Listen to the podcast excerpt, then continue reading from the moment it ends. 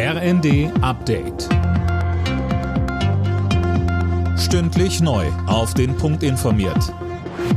Ich bin André Glatzel. Guten Tag.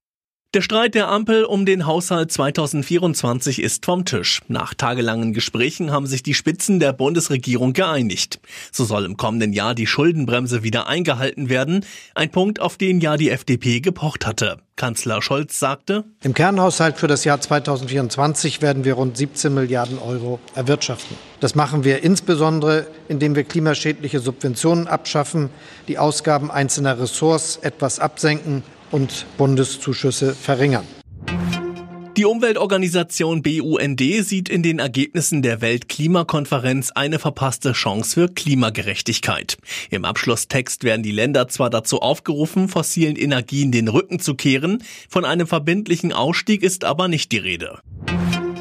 In Polen ist Donald Tusk am Vormittag zum Ministerpräsidenten ernannt worden. Er hatte bereits am Abend die Vertrauensabstimmung im Parlament gewonnen mit den Stimmen seiner Bürgerkoalition. Mehr von Dirk Justes. Polen steht damit vor einer Zeitenwende. Erstmals seit acht Jahren ist die rechtspopulistische Peace-Partei nicht an einer Regierung beteiligt. Die hatte bei der Wahl vor zwei Monaten die absolute Mehrheit verloren und den Regierungswechsel durch politische Manöver rausgezögert. Nun wird Polen EU-freundlicher und offener. Das hat Donald Tusk bereits klargemacht. Für den neuen Ministerpräsidenten geht es direkt zum EU-Gipfel nach Brüssel.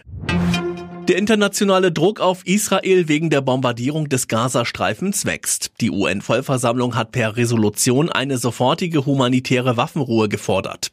Die Resolution wurde mit breiter Mehrheit verabschiedet, sie ist allerdings rechtlich nicht bindend. In der Fußball Champions League bestreiten Borussia Dortmund und RB Leipzig heute ihren letzten Vorrundenspieltag. Der BVB trifft zu Hause auf Paris Saint-Germain. Die Dortmunder sind bereits fürs Achtelfinale qualifiziert, können aber noch Gruppensieger werden. Die Leipziger müssen zu Hause gegen Young Boys Bern ran. Auch RB steht bereits in der K.O.-Runde. Alle Nachrichten auf rnd.de